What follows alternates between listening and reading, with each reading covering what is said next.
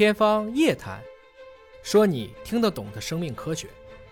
天方夜谭，说你听得懂的生命科学。各位好，我是向飞，为您请到的是华大基因的 CEO 尹烨老师。尹老师好。哎，向飞同学，过年好！到了过年的时间了，我们在新的一年当中，真的是要祝大家这个牛气冲天啊！实属不易啊！这这鼠年过去了，新的一年到来了。那么我们今天节目就盘点一下呢，二零二一年不同的机构盘点评选出来的十大。科学的趋势，对不同的机构不一样，哎，我们分开来讲。今天首先来讲阿里巴巴达摩院评选出的十大技术的新方向、新的趋势啊。首先一个就是第三代的半导体的技术。什么叫第三代半导体？半导体是个很聪明的，它既不是导体，它又不是绝缘体，它是处于中间的。所以我们过去所有的发现，像 IT 当中的进展，都是通过半导体的这一个中间状态来实现我们的零一零一的这样的一个承载。所以第三代半导体呢，主要是指我举一个例子，像我们现在看见很多的这种快充的电源，原来的手机可能要充个四五个小时，现在为什么二十分钟就能充满呢？电压高了呀！啊，它其实是用了新型的材料，哦，啊，不是简单的电压。嗯，像我们现在用的最多的像氮化镓呀、碳化硅呀，用这样的一些材料来保证它拥有了一些跟传统材料比一些更新的一些化学性质。它可能会在未来，包括五 G 基站，在一些特高压的、特别高压的一种输送电路。包括一些数据中心的场景当中大放异彩。那么第二个呢，是后量子霸权时代，量子纠错和实用的优势成了核心的命题。量子这个话题很难懂啊，这个它可能会是二零二一年的一个什么应用方向呢？它可能不会在二零二一年啊成为一个应用，但是它依然会看得见，大家都会在这个领域上去投入更多的经费、科研的发力啊，科研的发现。我们现在把。其实量子从今天来讲可以讲出很多应用，但最核心的是两大大家比较关注的。第一个我们叫量子通信，嗯，量子通信实际上是利用量子纠缠的一个特性，是实现一个编码。因为量子这个东西的传递，首先它超越不了光速啊，它是走光纤的，嗯，但是本身来讲，这两个量子之间的它的这种状态的确认，在光速以内是不受距离限制的，嗯。什么意思呢？我们假如我们的同事，比如说大葱吧，嗯，他买了一双鞋，嗯，他把这双鞋分别寄给我们俩。当你打开鞋，你知道是左脚的时候，我这只鞋是什么脚？右脚。对，这个东西是你需要告诉我吗？你不需要，因为如果他买那双鞋是对的，嗯，你打开是左，我就一定是右，嗯，这就是量子纠缠。我们简单理解，就是量子这一对态。如果你是正，我就是负。但是你不打开，你就不知道呀。对，这就是量子的叠加态。嗯。但是打开以后就是薛定谔的猫，它就打开就确定了。打开以后，我们说因为被观测了，所以波函数坍塌，你就是这一颗确定了。那。其实量子通信在很大程度上讲，因为它不发送实体的包，在网上截不了它，嗯，用这样的一个性质来保证了它的一个量子通信的加密，加密，加密，别人不能够窃听了啊，不能够用现在的手段对它进行，比如说把这个码拿起来。当然，你也可以说我在中继里面我去把你那个再怎么去，那都是魔高一尺道高一丈的这么一个阶段。总之，量子通信是我们知道的比较多的，也就是潘建伟院士做这个墨子号，嗯，其实做的更多的是这种量子通信。现在是从北京到上海做了一条这样的京沪干线，未来是可以通过跟卫星之间来回去对，它其实就是通过光光量子的传递来完成这一刻。所以我们在新的一年可能还会不断的听到量子这个词汇啊。啊，那么这个还只是量子通信，通信还没讲到量子计算。哦，还有量子计算啊！量子通信仅仅是解决了一个控制，嗯，量子计算才是大家真正想抢占的全世界的核心的霸权。所谓的量子计算，那是要脱离这种硅基的芯片的设计了，是吧？没错。对吧？我们这个卡脖子问题 就可以得到解决了，是吧？其实是因为我们现在做一个二进制，你就这一个位，要不是零，要不是一，对，它没法叠加。但量子位是可以一直叠加的，越叠加越多，越叠加越多。所以我们听到的词就是它是多少个量子位的叠加。嗯，所以经常说我们现在在看见 Google、IBM 都已经到了几十个量子位。嗯，中国现在的量子位。比较成熟的绝大部分还是在个位数，嗯，大概八个量子位左右。但是这个量子位每一次叠加，它的算力都是以几何级数往上去增长，嗯，所以当它涨到几百个量子位的时候，就能替代掉今天可能我们今天用传统的布尔运算，基于冯诺依曼思想的这一代的这种计算机，它可能是一个完全的一个彻底的颠覆。它不再依托硅基芯片了吗？某种程度上讲，今天我们去实现量子计算的核心的材料，目前还是用超导来实现。哦，它其实已经。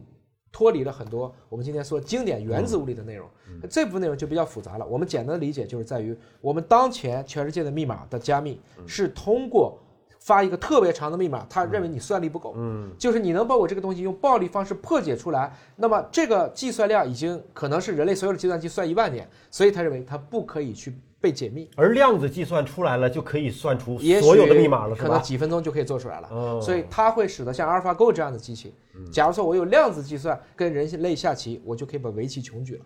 等等，我们用这样的方式，它是一种更高维度的一个计算的方式，是利用了量子的各种各样的一些特殊的一些特性来做的。那么第三个技术方向是碳基技术突破，加速柔性电子的发展。柔性屏现在已经有了，对甚至就是这个折叠手机已经上市，可以买得到了。对那么有可能会有什么新的发展呢？其实就是我们会看见能够造柔性屏的材料，首先有些更新材料，比如说像这种碳纳米管。我们以前就觉得碳这个东西太聪明了，可以是最硬的金刚石，可以是最软的石墨，可以做出像这种胶带直接撕一层石墨下来，那就是碳的单分子，包括碳纳米管这些东西出来了以后，就会使得我们的这种柔性屏的材料变得更薄、更轻、更便宜。我们以后可能更多的场景都会看见这种柔性屏，应用场景会啊变应用场景会。变多。是。那么还有一个 AI 提升药物和疫苗的研发效率。我们知道现在这个疫苗研发的周期呢，通过这次这个新冠疫情，我们有一个初步的了解，真的不是说马上就能够出来的，对它是有时间周期的。对而 AI 的算力会怎么提升这样的一个周期？去年我们遇到了一个经典的案例，就是 AlphaFold 自动计算氨基酸蛋白质的一个折叠。嗯，那其实我就可以很精准的通过计算力，我不能说它能够替代人类，但是它可以很大程度上讲帮助人类少走很多弯路。提升算力。提升算力，帮你预测，比如说这个构象是什么样，这个模型是什么样，包括新冠病毒怎么变，人类免疫系统怎么变，都可以做成一个像战棋推演一样的去模拟。就未来在生命科学领域当中，可能会应用更多的 AI 智能啊。那么脑机接口会帮助人类超越生物学的一个极限吧？脑机接口这个马斯克一直在研究，那么二对零二一年可能会有新的突破啊。那么它有可能会突破什么样的极限啊？我自己觉得智能这个事情还是很难的啊，这个可能做不到，但是恢复一些我们常规的一些基本的生理功能，功能是有可能的。比如说这个，我可以用意念去移动一些东西，这是可能的。嗯，我把一些脊椎我通过 WiFi 接起来，尽管你的脊椎已经断了，但是我可以通过两端接 WiFi，让你重新恢复到对身体一些部分的控制。在动物实验上已经有很多证明了，但它这个是生理机能，在智能上，我觉得可能还会有比较长的路要走，甚至是不是能够解决，我现在也不敢百分之百的确定。所以用电信号、用无线波的这种信号和生物信号互相连通连接，这个是很可能实现的。对甚至是很多动物实验已经成功了啊。对但是你说它通过人工智能来代替人的智能，这个可能还我想比较远。这个标题如果改为脑机接口帮助人类恢复生物学机能，可能更准确。嗯超过生物学极限，这里面有很多的问题。其实我们当年看这个《超验骇客》那个片儿，你看过吗？嗯，Transcendence，他讲了一句话，就是人类的智能是允许我恨你，但我又爱你。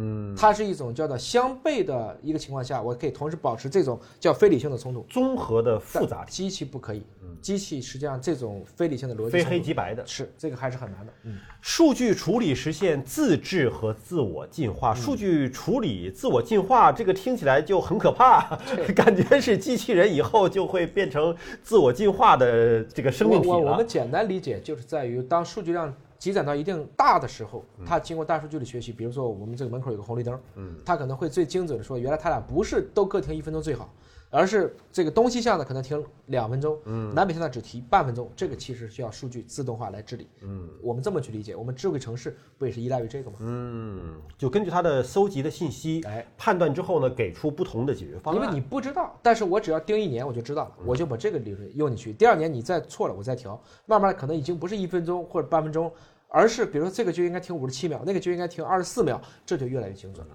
下一个方向是云原生重塑 IT 技术体系，这都听不懂，这是什么叫云原生重塑？这什么东西呢？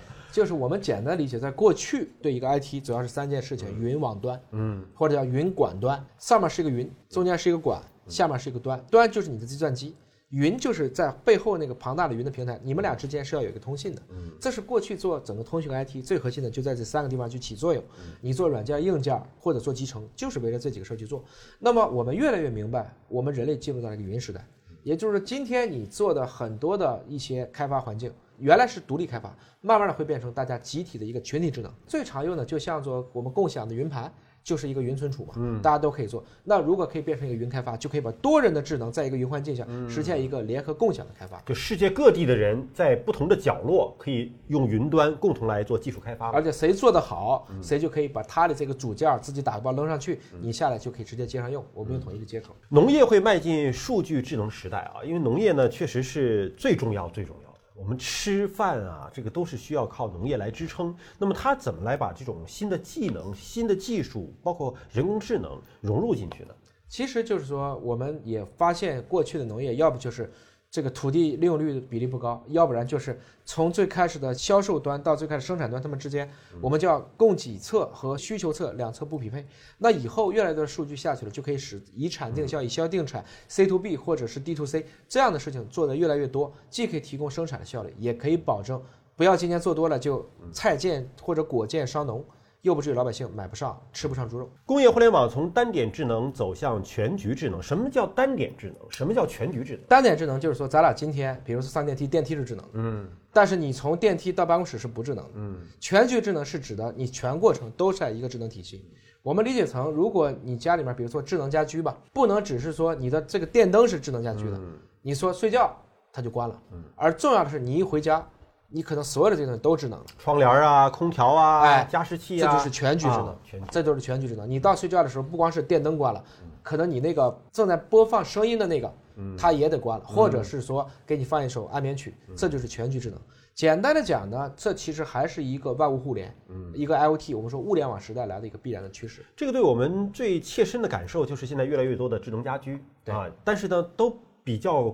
隔离，比如苹果有自己的，小米有自己的，华为有自己的，不同品牌彼此不兼容。反正你要是买了一个灯泡，你就得连家居所有的家电都它用这个方式来绑你的粘性绑定。过去的粘性是在一个操作系统上装这些软件，嗯，现在的粘性是把你看见所有的物联都给你都给弄起来啊。但确实是未来的一个方向啊。呃，还有就是智慧运营中心成为未来城市的标配。什么叫做智慧运营中心呢？其实这个就有点阿里给自己做广告了，因为阿里云本来他在做这个是吧？干这个。这个我们就把刚才说那几个事情，大家想一想就对了。实际上就是把智能家居拓展到整个城市，哎，对吧？做一个智慧城市，做一个多点智能，做一个智慧管理。其实这是他自己给自己往里植入广告了，这也很正常，人家发布的嘛。好，那么今天关于阿里达摩院发布的这个二零二一年的十大科技的方向，我们就解读分析到这里了。感谢您关注今天节目，下期节目时间我们再会。